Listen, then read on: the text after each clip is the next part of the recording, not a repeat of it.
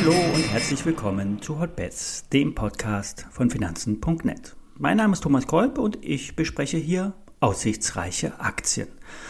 Hotbets wird präsentiert von Finanzen.net, SEO, dem neuen Broker von Finanzen.net. Hier kannst du komplett gebührenfrei handeln, direkt aus der App oder über die Webseite Finanzen.net slash SEO.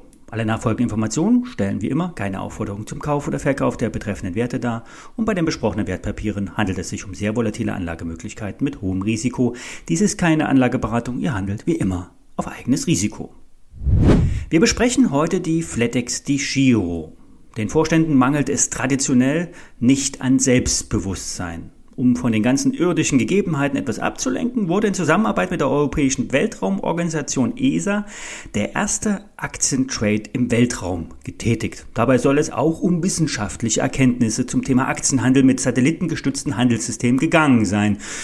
Doch eigentlich ist es nur Show. Der Handel läuft am Boden über High-End-Glasfaserkabel. Hier wird mit Lichtgeschwindigkeit ähm, Datenverarbeitung betrieben und äh, es gibt, ergibt sich selbst sogar ein Vorteil, wenn man physisch so nah wie möglich am Börsenrechner sich befindet. Co-Location nennt sich das bei der deutschen Börse.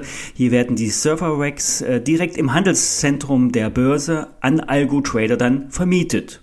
Und dann ist faktisch der Abstand in Sachen Datenleitung minimal. FlatEx Giro ist grundsätzlich schon ein Innovationsführer, denkt die Dinge vom Ende her und will auch für seine Aktionäre Geld verdienen. Als Unternehmensziel kann der Börsenkurs durchaus ähm, als angemessenes Ziel angesehen werden.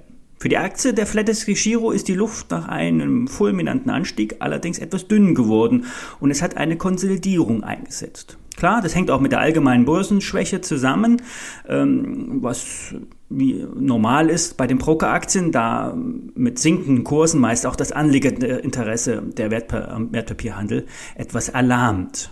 Von einem Angeknacksten Chartbild lässt sich der Frank Niehage, also der CEO der Flatis Giro, allerdings äh, nicht äh, beirren.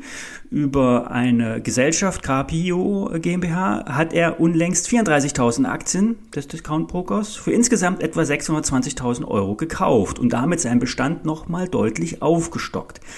Ein beachtliches Signal in einer Zeit, in der viele Experten davon ausgehen, dass der durch Corona ausgelöste Börsenboom erst einmal seinen Höhepunkt überschritten hat und das Wachstum der neuen Kunden bzw. die Handelsaktivitäten der Kunden wieder auf ein einigermaßen Normalmaß zurückgeht.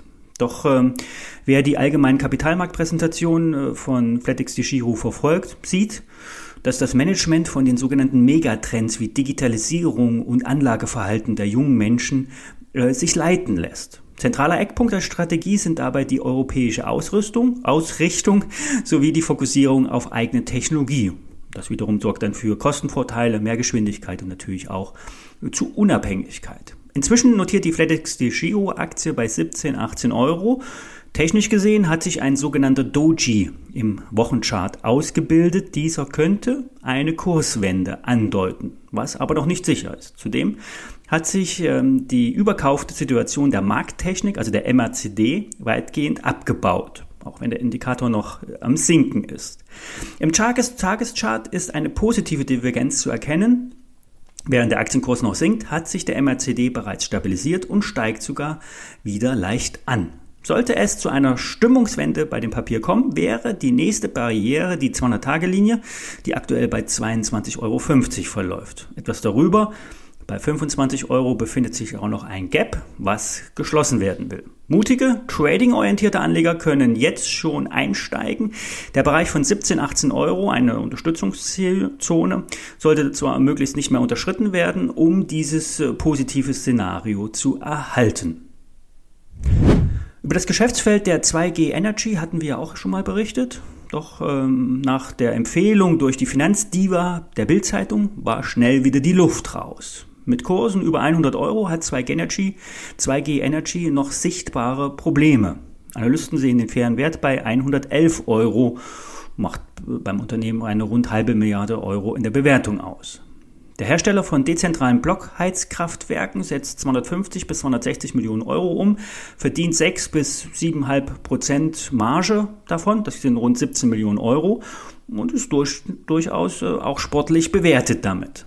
Doch der Treiber sind die Themen Versorgungssicherheit in Krisenzeiten, unabhängig, dezentral. Und da gibt es auch noch das, äh, die Wasserstofffantasie als Beimischung. Alles, was mit Gas oder Öl läuft, kann perspektivisch auch auf Basis von Wasserstoff betrieben werden. Die mittelfristige Planung geht von 330 Millionen Euro beim Umsatz aus. Die Auftragseingänge sind hoch. Nur bei der Produktion fehlen immer mal wieder ein paar Teile, ein generelles Problem äh, der Industrie. Doch die Lagerhaltung wurde rechtzeitig bei 2G ausgebaut und die Produktion läuft stabil. Stabil bis positiv sind die Aussichten. Im zweiten Halbjahr wird traditionell mehr abgesetzt. Die Blockheizkraftwerke spielen auch beim Energiemix der Zukunft eine entscheidende Rolle. Stromausfälle lassen sich mit dezentralen Einheiten einfach einfacher ausgleichen.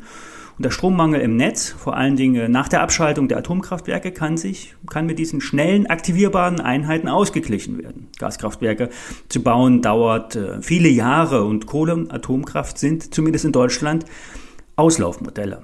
Auch die, laufende, äh, auch die laufenden Serviceumsätze führen bei 2G Energy sowie auch bei Softwarefirmen zu laufenden Erlösen. Auch die Digitalisierung hält Einzug, zentrale Steuerung von dezentralen Einheiten. Die Aktie ist nach der Empfehlung der Bildzeitung von 104 auf 94 Euro zurückgekommen und jetzt könnte die Profis wieder zuschlagen, denn die politische Lage bleibt grün und der Strom wird gebraucht. Kursziele mindestens 110 Euro, sagt Börse Online. Das ist etwa das gleiche Niveau wie von den Analysten. Doch wenn der Ausbruch aus der Range erst einmal begonnen hat, kann es auch noch deutlich höher gehen.